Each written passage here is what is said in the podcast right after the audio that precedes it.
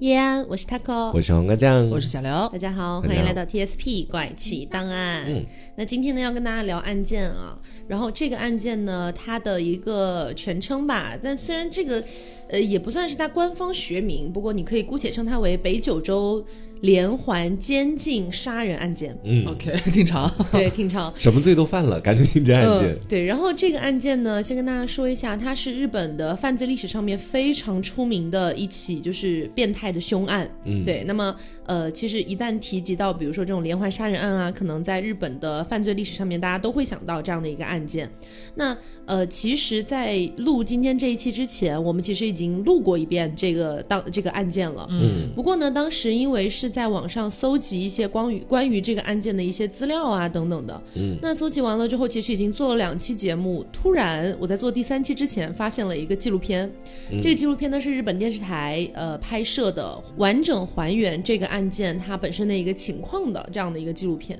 那因为这个纪录片，其实你在国内的话，好像只有 B 站能够找到，但是嗯 B 站上面这个版本呢也是没有字幕的。就，只有人搬运，却没有人翻译。对，没有人翻译。然后我们也去油管上面，哎，一个不存在的网站，我们去这个不存在的网站上面找到了这个纪录片。但是实际上，即便是用过油管的，大家应该都知道，呃油管上面的视频它是可以给你那种听译的嘛。嗯，但实际上，即便是听译呢，也是非常不标准的字幕。就很邪门，就是完全看不懂的那种。对，就是翻译的牛头不对马嘴，什么 尽管他使用了汤力醋，但是我还时常会咳嗽，就是这种，你完全不知道他在说什么。对所以在这样的情况下呢，好歹刘总还是有一点这个日语基础在的，嗯然后我呢略懂一丝皮毛，所以我们俩生生的相当于把这个纪录片给啃完了。啊、然后啃完了之后，就发现其实我们在网上看到的很多资料啊等等的，其实跟纪录片里面是不太相符的。甚至有一些小的细节部分有很大的出入。嗯，对。所以，那么在有这个纪录片的基础之上呢，我们会想说，那要不根据这个纪录片，我们重新来讲解一下，重新来构造一下这个案件当时是什么样子。对，就纯粹不看国内这些资料了。嗯，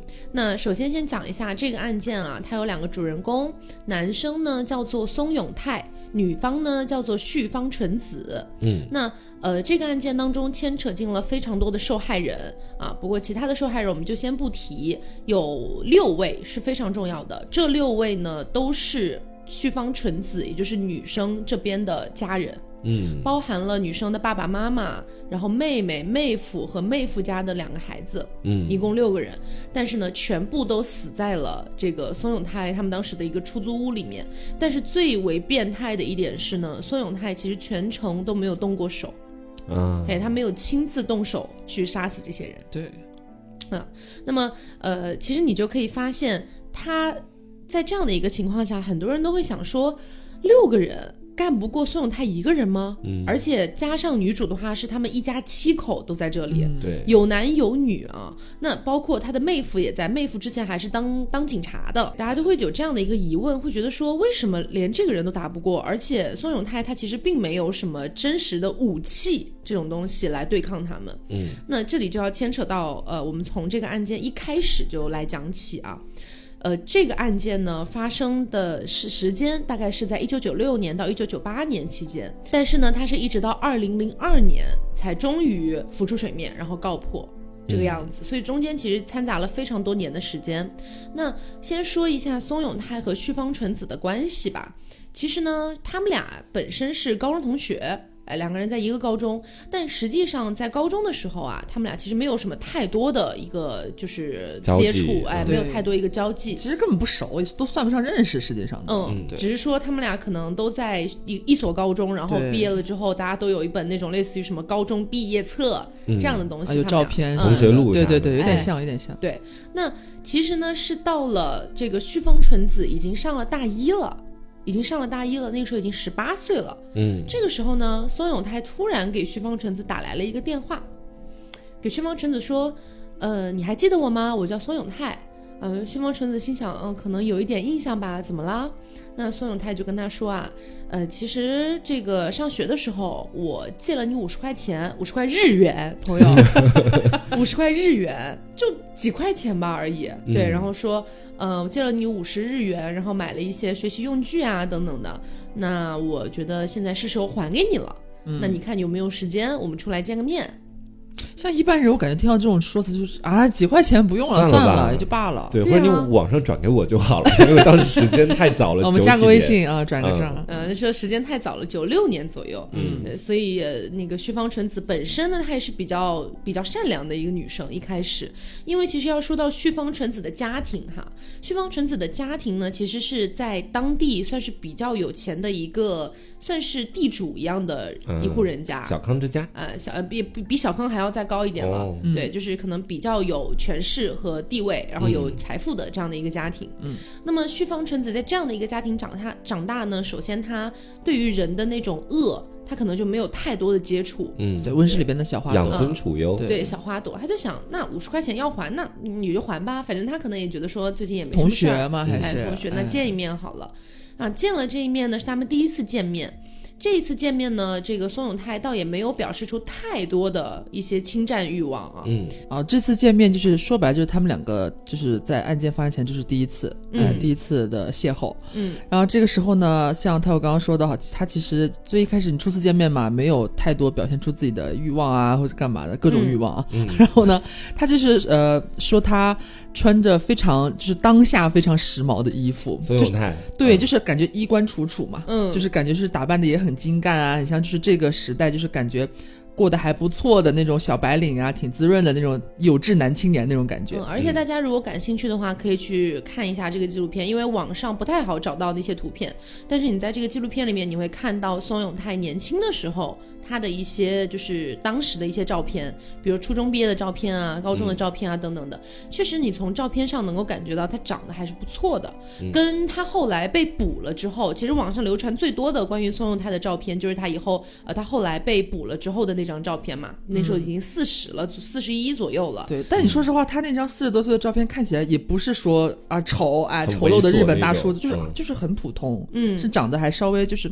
蛮蛮蛮不错的一位中年男性。对对对对对，嗯这种感觉。然后所以呢，他就是穿着这身衣服，那会儿给他打电话嘛，就说我方便去你家吗？啊，然后就约在他们家附近的一个咖啡馆里边，嗯然后一这这样的一身非常精干的装扮，然后见面了。嗯。嗯，所以从这个时候开始呢，其实孙永泰其实早就已经有所打算了，他已经调查出了就是所谓的这个须方纯子他们家的一个大概背景，包括其实在高中的时候他一定也是有所耳闻的，嗯，所以他其实早就已经瞄好了这个目标。那也跟大家提一下，为什么今天要来聊这个案件啊？是因为呃，大概在小半个月之前吧，大家也知道微博上非常火的一个案件，关于北大一个女生的一个事情。嗯，那其实这个案件跟那个事情非常的相似。就是有各种的这个精神控制啦，然后有各种的，就是逼女生去自杀呀，对然后从女生家里骗钱啊等等的这样的一些事情，你会觉得跟那个案件有很多的相似的地方。对我可能不同的就是就是没有好像让女生杀很多自己的家人，就没有太多太多的人命出现这样子。嗯但他本身情节也是很恶恶劣的。嗯我说回来嘛，刚刚不是说那个他不就约了人家见面嘛？对就穿戴穿戴非常整齐，然后见了面，见了面之后就是叙了叙旧，嗯这就很正常的叙了叙旧啊，什么上学的时候啊就有注意到你啊，觉得你很什么知书达理，叭叭叭，就一通夸赞，嗯然后还了钱，简单的聊了聊。然后就结束了。其实嗯他真的是一个很会放长线钓大鱼的人。嗯，就第一次见面就这样结束，再联系你知道多久？多久？就真真的跟国内的那个资料相差甚远。我们嗯翻那个原本的资料，他这一次见面所谓还钱事件之后，差不多隔了一年才又再联系他。我的天哪！嗯对，就是一年之后他才再联系了那个旭方纯子。嗯，然后这次见面之后，感觉就哎稍微有一点就是想要苗头，对，有一点苗头就出现了，就是有点那种约你出来吃吃饭啊，干干嘛呀？但是但是那个言行举止之间就透露出他觉得我现在是哎，我是一个现在非常有志的青年，我现在的工作非常的怎么怎么样，哎，嗯我的家境也不错，怎么怎么样，把自己包装了一番，嗯，这种感觉对。那这一次其实也没有做太多出格的事情。是对，因为实际上我们能够在国内看到非常多资料，大大体上都是说这一次对女生进行了一些肢体上的侵犯，但实际上我们在纪录片里面看到的是没有的，嗯一直又到了什么时候呢？这件事情之后又过了一年，嗯，二十岁的时候跨了两年了都，对，就嗯等于说女生十八岁的时候见了一次，十九岁的时候见了一次，二十岁的时候他们又第三次约会。嗯那这一次约会的时候呢，男就是这个旭方呃，这个这个松永泰终于把旭方纯子约出去啊，然后说，嗯、那我们要不去看看外面的月色啊？开个房间呢？哎，类似这样的，嗯然后终于是去开了房。那在这一次呢，是相当于是旭方纯子的初吻加初夜、嗯一起都被宋永泰夺去。嗯嗯而且这一次呢，其实松呃，其实旭方纯子并非是不情愿的，她实实际上是自愿的。对，对就据他自己的那个证词证词所说，嗯就是他从那个时候开始，已经渐渐的对他有一点着迷了，对这个男生有一点着迷了。嗯，包括他就是之前不是一直维持着他好像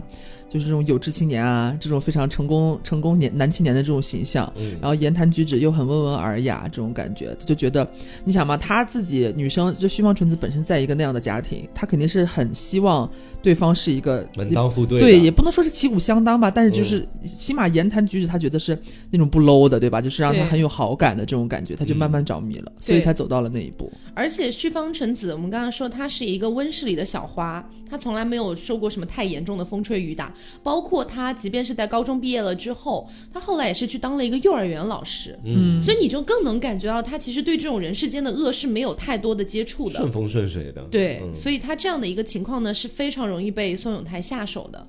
那这一次之后呢，哎，宋永泰就躺在床上搂着旭方纯子，就跟他说一些这呃情话开心完了之后的一些情话，然后就跟旭方纯子说，其实我现在是有老婆的嘛，嗯，嗯，就对，跟他说就这样讲了。对我现在其实是有老婆的嘛，但是呢，你不要担心，其实我真的很想跟我这个老婆离婚，然后我跟你在一起，我是想要为了你，然后去跟我老婆离婚。哦，道德枷锁就上上去了，就是。啊，那旭方纯子，你想这样一朵温室里的小花朵，他觉得，哎呀，虽然好像是不道德的事情哈，但是他好像也挺喜欢我的。对他现在也在积极的想要解决这件事情啊，他只要离了婚的话，我们就其实名正言顺，对不对？对他其实根本那一瞬间就被他这个我是为了你，为了想要和你结婚而准备离婚，冲昏了头脑。，对他就完全就没有觉得自己在可能就是被外遇啊这种这种这种感觉。嗯然后后来呢，就是等于说，他这边其实已经过了这关了，他是喜嗯欢这个男生的。然后这个这个男生叫孙永泰嘛，这孙永泰完了就开始接触他的父母了。啊，对因为他父母其实听说了这件事情之后，其实是一开始蛮反对的，嗯会觉得说，哎，你孙永泰都结婚了，对啊而且你跟一个莫名其妙突然冒出来一个小子，对你跟一个有妇之夫，对吧？做这些事情那是不道德的，会有这样的想法。但是呢，孙永泰在此期间非常多次的去接触这个旭方纯子的父母，以各种各样的理由，反正大体上来说就是表达我有多爱你你们的女儿。对，哦还有自己是要忠心。对自己现在是多么的上进，对对工作有多么远大的抱负，这种感觉，然后居然就把他父母给有点像对，有点像洗脑了，觉得他是一个有志青年，很棒。我真的多次提到有志青年，是哎，所以说真的，当代女性一定要就是提高自那种自我防范意识。嗯，我觉得我要是当晚跟他躺在床上，他跟我说是为了我才要离婚，我跟当晚就跟他吵架了。我说你在道德绑架我，你知不知道？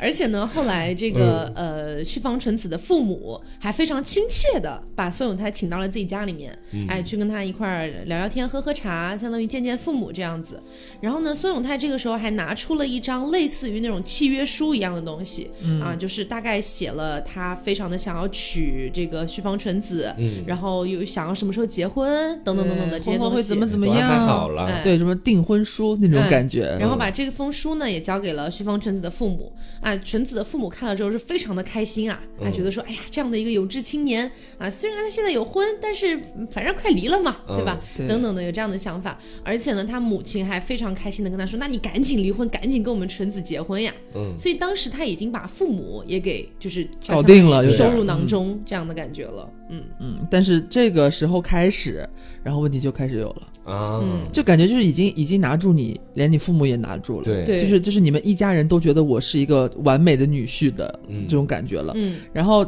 这个就是我们之前说，好像 PUA 什么里边会，就是在你熟了之后嘛，可能会突然冒出来的一些行为，就是开始对你有点打压了，啊。就是不复之前那种非常亲切、非常温柔的面孔了，嗯。开始可能要挑你的刺儿了，嗯。对。就开始了。嗯，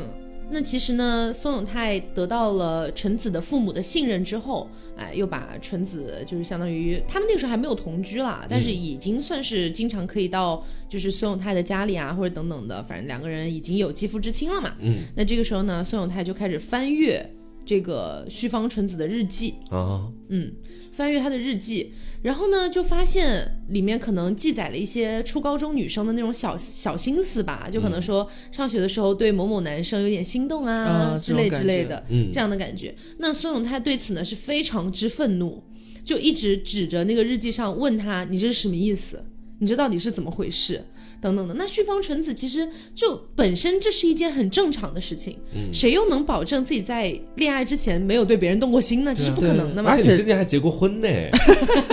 要反咬一口是吧？对啊，因为这件事情本身不是说他看日记嘛，都不是说他偷看，就是很像就是热恋里边的小情侣，好像说，哎，我给你分享一下，你要不要看我以前写的日记啊？你要不要看我以前的照片啊？这种感觉。嗯，然后就是女生在很开心的跟他描述，就是，哎，你看我那个时候怎么怎么样，这件事情是说我当时怎么怎么，然后宋永泰才突然就是指着一一处地方，然后问他说这是怎么回事，然后看到这个东西，以此来说他，你你是不是根本不是处女？啊，嗯你都是骗我的，你之前都是骗我的，说你是初吻，你是初夜，你是第一次，你都是骗我的，这是怎么什么意思？然后就以他这个日记为由来就是诽谤他，诽谤他说其实你欺骗了我，嗯你根本不是处女，你已经不干净了，不不不不不，对，就是因为这件事情对他第一次实行了暴力。那啊家暴其实其实呃，这个暴力呢，其实已经持续了有有一定小小的时间了。自从他取得了这个纯子父母的信任之后，其实就有一定小小程度的日常暴力，比如说他们在一起开开车的时候啊，等等的，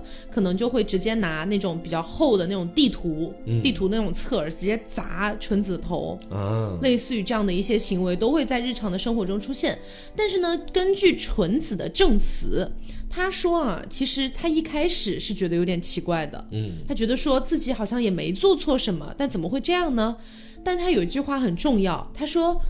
当时，但是当这样的问题反复出现在你面前的时候，你反复被提问的时候，你就难免觉得自己是不是做错了。嗯，对他觉得是肯定是我自己不好，对，那么他在觉得自己做错了之后，他又觉得说，那我是不是要做得更好，让他信任我，嗯，让他相信我真的是处女，真的是第一次，我真的很爱他，所以他想要通过让自己去卑躬屈膝，满足孙永泰所有的要求为前提，以此来换取孙永泰的信任。嗯。然后孙永泰就借机嘛说，既然你想要取得我的信任，是不是？那我觉得现在的方法就是，不如你在身上留下我的印记，哦，这样你就可以获得我的信任了。嗯，然后说罢，他就拿烟头在他身上烫了烟疤。在他的胸口，啊，胸口吗？嗯，胸口烫了一个烟疤。啊，对，烫完之后，大家还觉得不够，他觉得说我仅仅是一个烟疤，好像还不够，嗯，你没有办法证明是我的烟疤这种感觉。于是呢，他又找到了一些纹身的工具等等的，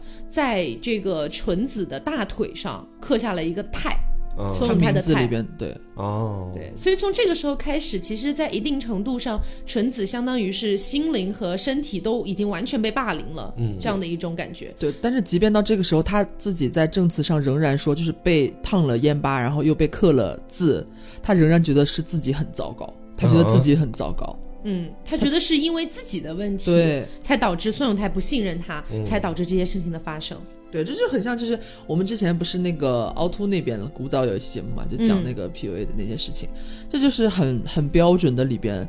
可能会有的一些男生就是在。呃，在一些畸形的恋爱里边，你知道吧？嗯就是这些不太好的男生，他就会呃一开始就是先博得你的好感，嗯然后等你真的在一起的时候，你就发现他的那个叫什么，他的性格啊，他的性情根本就是两张皮，嗯和之前完全不一样。然后他为了能够更好的控制你，比方说是呃限制你的好友圈，嗯或者是那个呃开始对你加以指责，或者是否定你的很多东西。明明你可能是一个非常呃，今天我做我觉得做了一件很开心的什么事情，我回来跟你分享，然后他对，然后反而就是他会让你觉得说你自己是不是一事无成。嗯，然后把一切的责任，就是不管什么鸡毛蒜皮的小事，他总能把那个不好的理由，这件事情成为这样的理由，然后归到你的头上来。嗯，对，然后时间长了，你就会觉得，其实不是他的问题，是真的是我是我自有问题，己的问题，真的是我有错。嗯他就很像现在旭方纯的这个状态，都已经就这样伤害他，他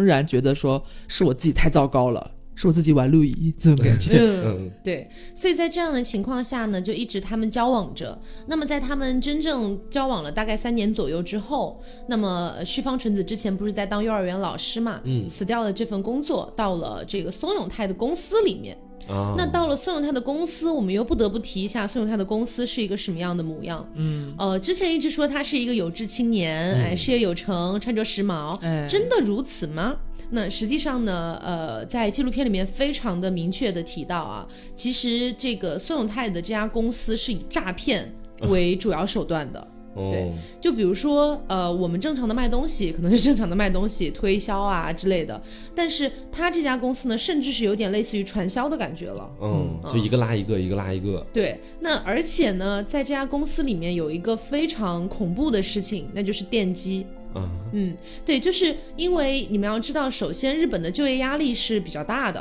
啊，可能大家找到一份工作本身也不容易，然后呢，能在一个还不错的公司里面待着，可能算是一个呃年轻的男人他的一个比较好的一个生活状态这样的感觉。那么在这样的一个高压的环境下呢，其实孙永泰就开始经常对着他们发火，因为他们的公司主要是以诈骗的形式去赚钱嘛，所以有的时候你可能业绩不好，就诈骗不到人，你知道吧？那诈骗不到人呢，孙永泰的脾气又会很冲的上来，他上来之后就会怎么样呢？就会对员工发火。那么对员工发火，轻则拳打脚踢，重则那就是电击了。啊，它这个电机呢，不像大家想的，可能是有什么电击棒啊，或者电击之类的。床啊，没有这种。嗯不至于。但是它呢是那种类似于两根电线，嗯。然后可能压在你手上的某一处地方或者身上某一处地方，然后通电这样的一种感觉，所以它是很轻便的，而且它也不会电你太久，它可能滋滋滋，然后就就结束了。嗯就一直吓你，电你一下，电你一下，这种感觉。对、哦，对，那么在这样的一个情况下呢，其实员工是没有办法很好的在这个公司里继续待下去的，大家都害怕呀，动不动就要这个电来电去的，嗯对。而且在这样的情况下呢，大家又开始人人自危起来。如果出现了什么事情，想要让自己不得到惩罚的话，就要让别人受惩罚，所以就开始了举报这样的一些行为。检举互相，嗯，那你知道这样的一个情况是非常恶劣的，所以在这样的一个恶劣的环境下，人是没有办法待太久的。所以其实大部分的员工纷纷开始离职，而且呢，后来纪录片的一个节节目组还去探访了一些曾经的员工，前员工，对前员工，可以非常清楚的看到他们身上留下的电击的痕迹。对，已经过去那么多年了。嗯然后他向那个当时的那个纪录片那个记者展示他手上啊，还有那个小腿后面就是电击留下的疤，他就是表述了当时就是他们在里边遭受的一些就是非常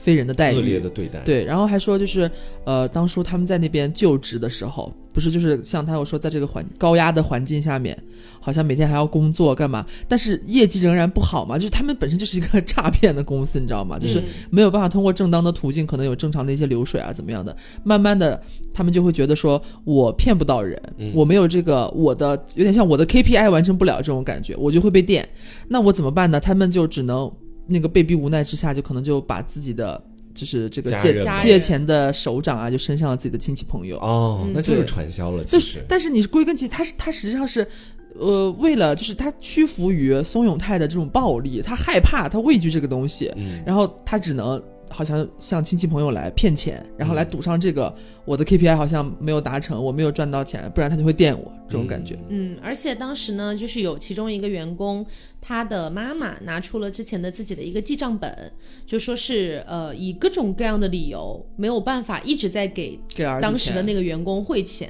嗯，有些记载的是因为自己的孩子出了交通事故，嗯然后要给他给了100万寄钱。嗯，有些是因为什么呃工作的一些什么问题又要给寄钱。啊找各种理由骗钱，，对，嗯还有什么募资啊，反正就是都是儿子问他要嘛。嗯，然后就是给给儿子以各种名义给儿子钱，一百万的给，几百万的给，然后最后说，就是这个前员工的母亲，嗯。一共就是以各种各样的理由向他们公司汇钱，一共有一点四个亿的日元，前前后后，就光这一个前员工的家里边，嗯我的妈呀，那一点四亿日元差不多等于多少人民币呢？差不多等于接近九百万到一千万左右的人民币了。我的天真的是不少。是，所以在这样的情况下，你知道这只是其中一个员工，嗯，他肯定还有很多别的员工也是向家里面或者向朋友借钱啊等等的，那这事儿肯定就越闹越大了嘛。嗯那闹大了之后呢，孙永泰终于开始被通缉了，啊，哎，就相当于是上面要抓他了，因为这个金融诈骗。那这件事情出了之后呢，孙永泰就赶紧就卷铺盖想跑，想想跑嘛，想走人，带着须方纯子，相当于开始了一个流浪的一个道路。嗯那么他们在流亡的过程当中啊，依然想着要怎么赚钱，嗯啊因为宋永泰说到底他就是一个非常执着于金钱的人。那其实呢，在同一年，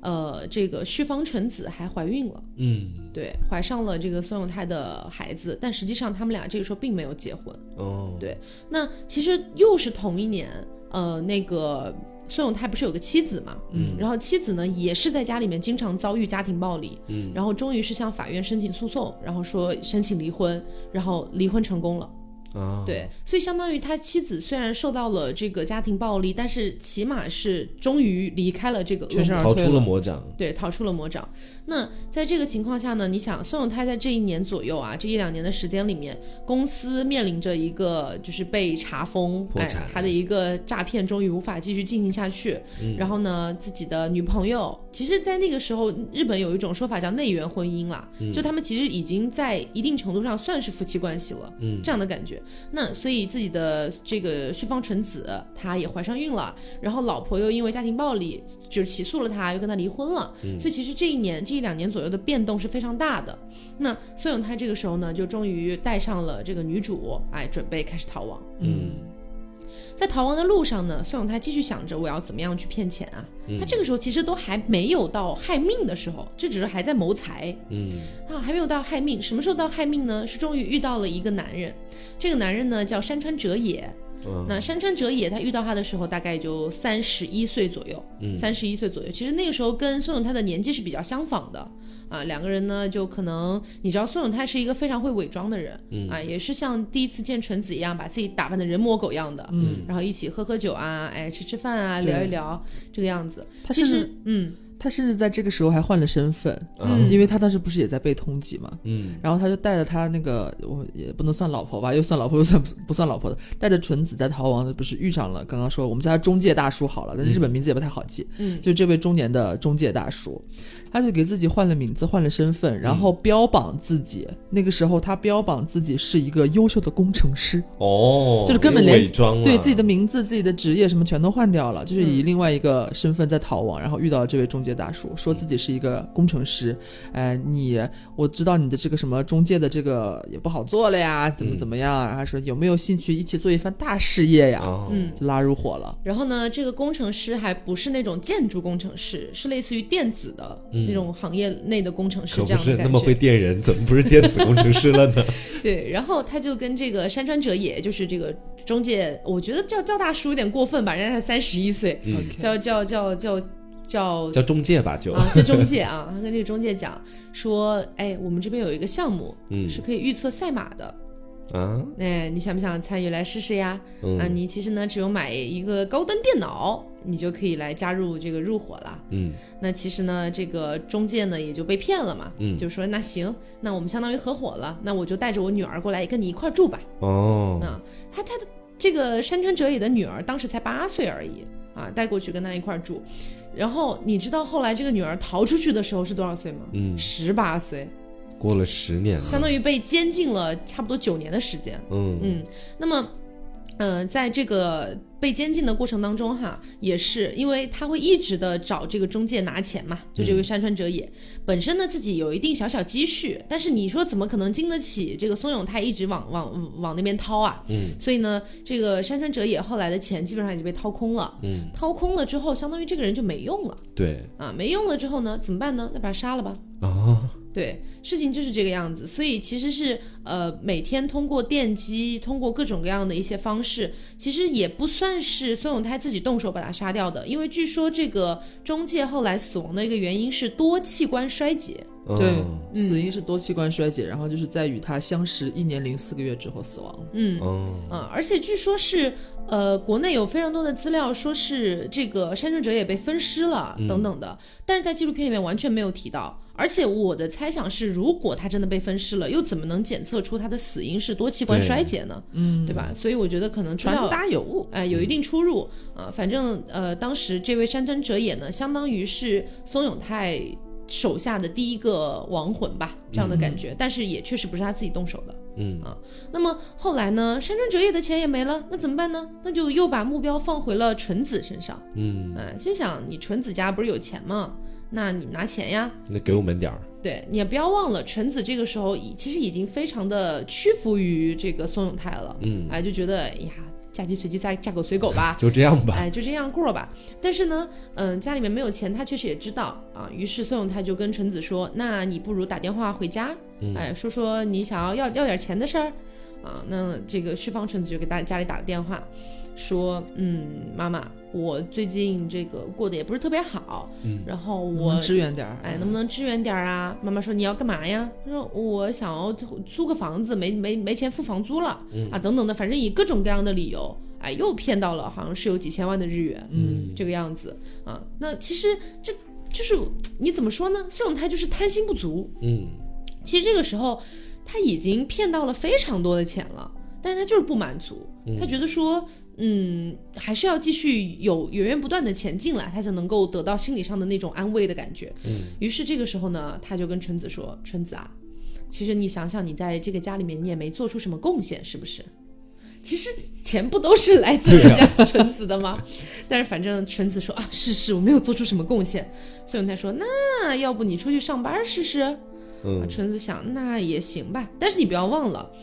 这个宋永泰他们他们俩其实都相当于是被半通缉的那种感觉了。对呀、怎么上班啊？他只能去风俗店，啊啊！有点做鸡了。有哎，点其实也不能算做鸡，这种陪酒小姐那种呃感觉。反正是不太正当，不太就是觉得嗯有脸面的工作、这种感觉。于是呢，就去了一个风俗店啊。那个风俗店在纪录片里面还有拍到，那个风俗店的妈妈桑，对，当时的妈妈桑，对当时的，其然后到到拍纪录片那种纪录片大概也就两年前左右拍的，嗯然后就说是其实那个时候已经七十多岁了，嗯，你敢想，妈妈桑已经七十四岁了，但是纪录片里看起来真的是就是非常的年轻热。对头发是乌黑发亮。哦，然后我还记得记者当时问了妈妈桑一个问题，说你第一次看到旭方纯子的时候是什么感觉？嗯然后呢，妈妈桑说，我觉得他是一个非常黑暗的孩子。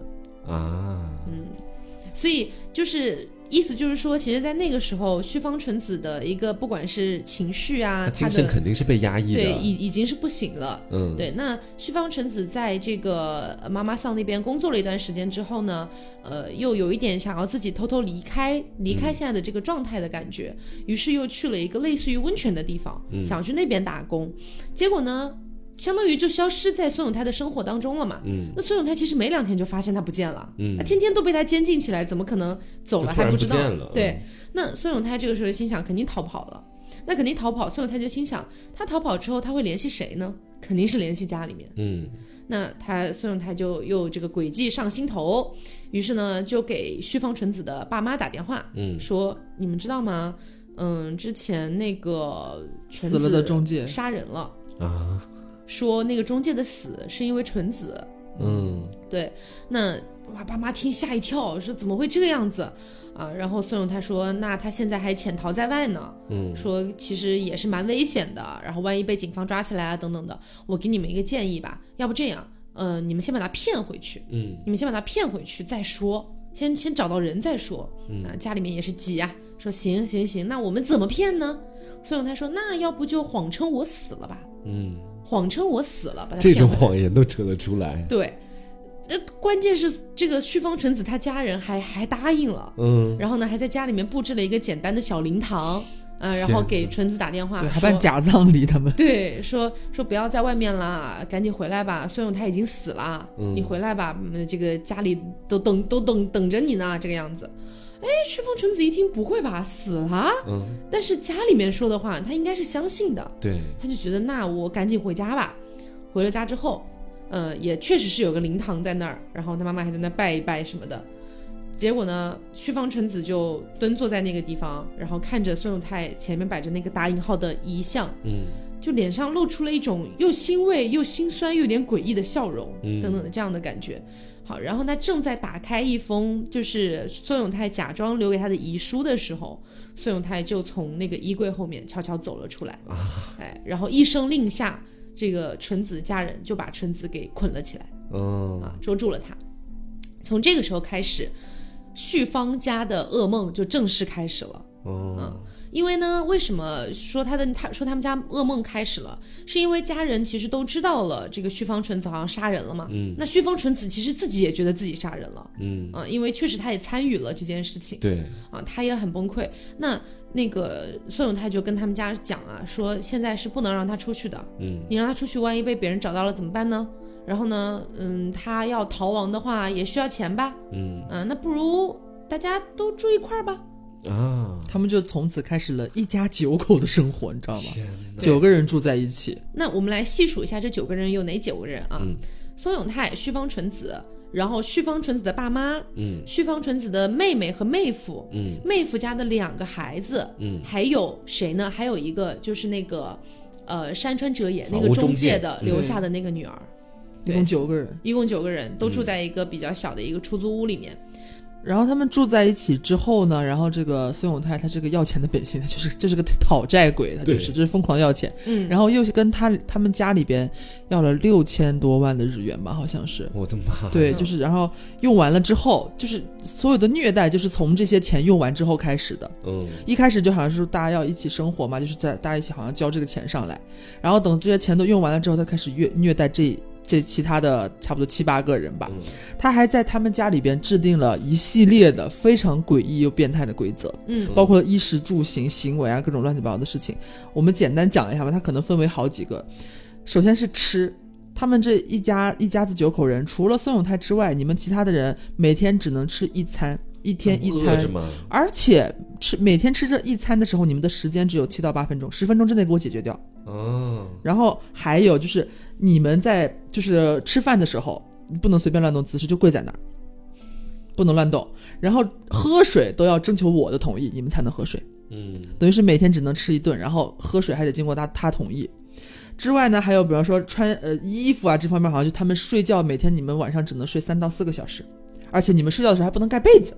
嗯。就这种很变态的要求，而且他们睡觉不能盖被子，还说他们呃，你们不可以私下有有交头有有交流，嗯。你们不可以交头接耳，然后讲话跟我干嘛的时候，你们必须站着，不能随便乱动，然后也不许出去，你们所有的私人物品全都被我没收，就等等一系列的，这只是就是呃在证词上面被披露出来的一些他当时就是为这一家子人制定的这种变态的规则，嗯。就严格要求。他们这一家子人按照他的这一套方式来生活，就仿佛那那个时候就感觉好像就是他们这一家子九口里边，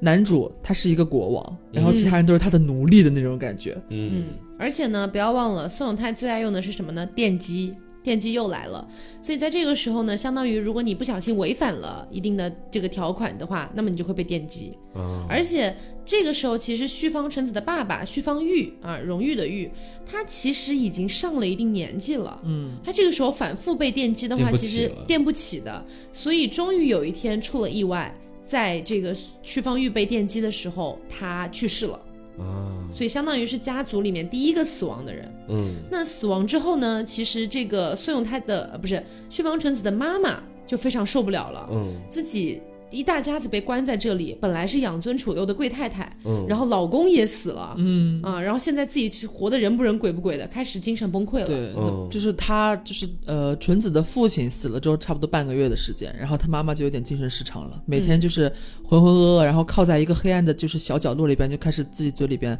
呜呜咽咽的嘟囔，对。就这种感觉。那嘟囔的过程当中呢，宋永泰又起杀心了，嗯。说如果你妈妈就这样疯疯癫癫的到处乱讲话，被别人听到怎么办呢？对，嗯。不如杀了吧。啊，对。于是呢，就让他们宋永泰自己从头到尾没动过手，嗯，就让他们用那个绳索直直接给勒死了。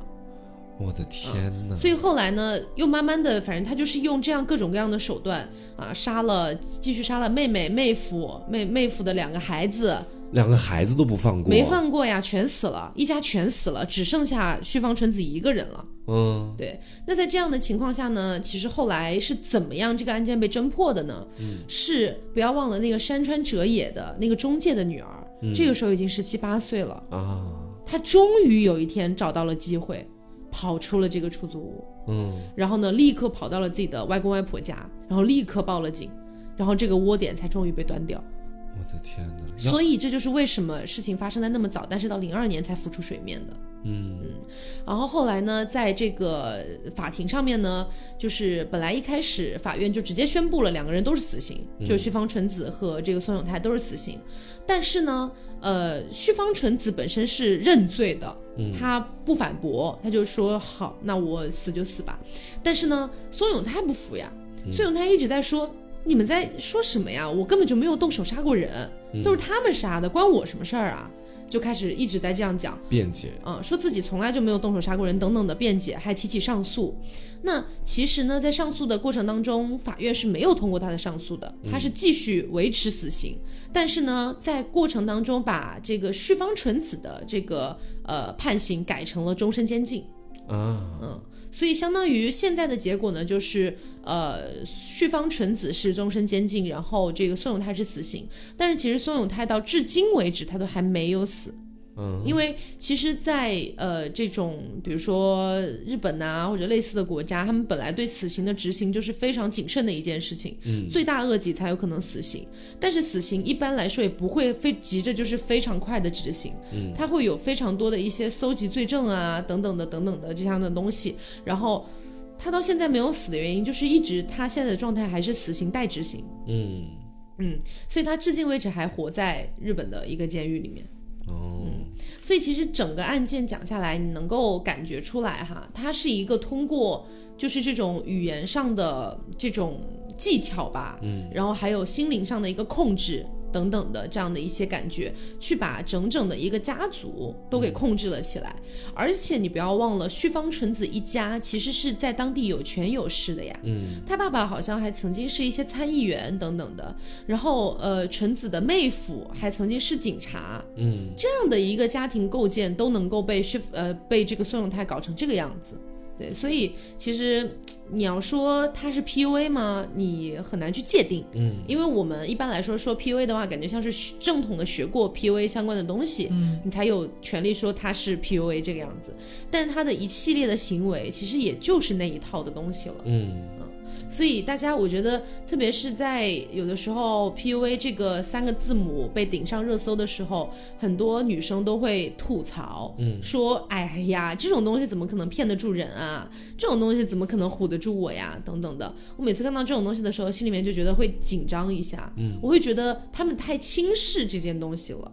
嗯，他们太轻视 PUA 的这些套路了，而且他们会觉得说自己非常聪明，不会被骗，嗯，家里面肯定也不可能受这样的欺骗。但是你就可以参照一下这个案件，包括北大女生的那个案件，都是高学历，都是家庭比较富裕、有见识的、有学问的、这样的家庭，依然会被骗。对，就好像是有的时候，很多女生看到 PUA，比如说像他跟我刚刚说的，在微博或者其他社交软件上面看到的时候，会觉得我怎么可能会被骗嘛？这个骗术也太简单、太直接了。但是其实就好像是凹凸以前做的那一期 PUA 的节目一样，PUA 的人他可能上来第一件事情并不是直接的告诉你我要对你实行哪些恶行或者什么，他上来的第一件事情相反是赢得你的好感和信任。嗯，所以说，在你们两个这个逐渐培养好感和信任的过程当中，你可能就逐渐觉得他不是一个骗子。在你觉得自己最安全、最舒适的时候，他反而可能会向你伸出他的魔爪这样子。嗯，而且我觉得大家就好像是看了孙永泰这样一个事情之后，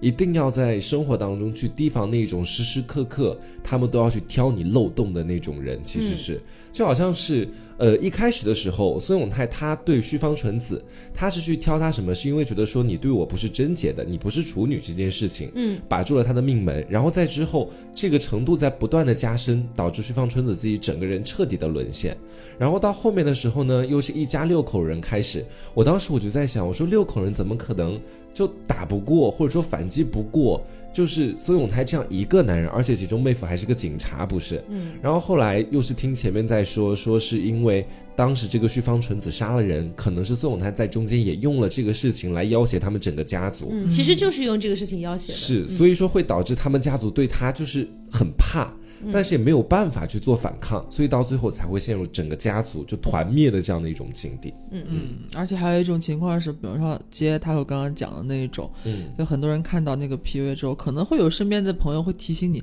哎，你你你看你男朋友是不是就有点这种感觉啊？嗯。然后这个时候，你知道让人最可气的就是这个女生可能会说，哎呀，就他还 PUA 呢，他不是 PUA，他他哪有那本事呀、朋友，这我觉得这个重点吧，不是这个问题的重点的严重程度，不是在说你男朋友是不是 PUA，而是说他是不是这一类的人，他有没有这种行为，他是不是真的学过 PUA，他他他叫不叫？对，这个不重要。嗯就是你你害怕的不是遇到 PUA，是遇上像 PUA 一样的人。我觉得这个是很要紧的一个东西，而你不要就听听到说是有人说说他是 PUA，你觉得他不是，你在狡辩或者怎么样？但是你心里边，我觉得很多如果就遭遇类似事情的恋爱关系当中的女生那一方，可能是其实你心里边是有一杆秤的，你其实是觉得你已经受到了一些类似的待遇了，嗯但是你会觉得说，哎呀，他他他不至于，他只是太痴情了，嗯对吧？比如比方说，他要看你的一些东西，他要那个说你这些朋友都不是什么好朋友，嗯不让你跟你的朋友来往，说他只是占有欲太强了，嗯。他会给自他自己都会给她男朋友开脱。所以就是说，有的时候可能很多女生都会觉得 PUA 一定是要经过系统性的学习加实战，不到最后才会有这样的一个人出现，但不是搞不好有些人这个样子的。是天生 PUA。对啊，对像这种他就是就是 PUA，只是因为他这个初衷都不一样。最一开始 PUA 是说，呃，只是为了就是说呃搭讪女孩儿、嗯，啊，想要想要把你搞搭讪艺术家嘛，对，搞到把翻译过来把你搞到床上，或者嗯要骗你的钱就之类的。但是就是到这种我们看到这种案子啊，就杀人案啊或者怎么样的，你还能说他是 PUA 吗？嗯他就是单纯就是一个恶人而已，有很多劣行的恶人。嗯我觉得这种时候不要纠结他是不是 PUA，你要你要考虑你是否安全，他做的这些事情在你们的恋爱关系当中是否会伤害到你。嗯，就好像是以前我的一个朋友，当时就碰到了一个占有欲非常非常强的一个是我也知道的那个吧？对对嗯对，就她当时她的男朋友占有占有欲强到什么程度？就是当时我们是在一个电台里面共同工作的学校的社团，嗯。然后她男朋友当时就说你的主播跟你搭档的那个人，就是你的搭档，他不能是男生，一定不是不能是男生，你只能跟女生搭档。嗯，所以当时他就等于是在远程的操控他的目前的工作状况和生活的环境和圈子，包括其他的一些把他微信里面的什么男性朋友都调查一遍，诸如此类的这种事情也做过。所以我觉得说，有的时候她男她男朋友学习过 PUA 吗？我觉得不一定。嗯，有的人可能是单单纯纯因为他的占有欲很强，进而而引发出了之后各种各样对别人的。端的事情，对人生造成骚扰的事情，但是我觉得各位女生其实只要在心里，你牢牢记住一点，就是没有任何的爱，它是以指责或者说伤害，或者说让你伤害自己或者窥探你的隐私为前提的。嗯，嗯。所以各位女生一定要小心，一定要注意这样的一些事情。嗯啊，也是因为最近北大的那个案件，所以我们才想到说可以跟大家一块儿聊一聊这个。呃，其实非常的相似，然后我觉得也是可以警醒大家的。嗯呃所以就是不要太小看这一部分的恶人，不管他有没有学过 PUA，这些都不是重点，重点在于他在你的这段关系里面对你到底是如何的。嗯，那今天这期节目就到这里，然后跟大家讲一下，从今天开始我们就要暂时停播了。是 放假了，放假假了。呃，什么时候再复播？大家等消息吧，因为也还不确定，反正肯定是过完年了。嗯，对，然后呃，当然这段时间期间呢，可能还会更一期，那期节目呢，可能就是我们给大家的祝福呀等等的这样的一些内容。那我们就年后再见啦。二零二零年再见了，朋友们。其实也不是二零二年，就是春节之后。是对二零二零是一个没有一的年份，大家且行且珍惜吧。对，那希望大家喜欢这期节目，不要忘了素质三连。嗯，点赞、评论、加转发哦。好，那我们二零二零年春节后再见啦！我是 taco，我是黄瓜酱，我是小刘，拜拜。拜拜，新年快乐。新年快乐。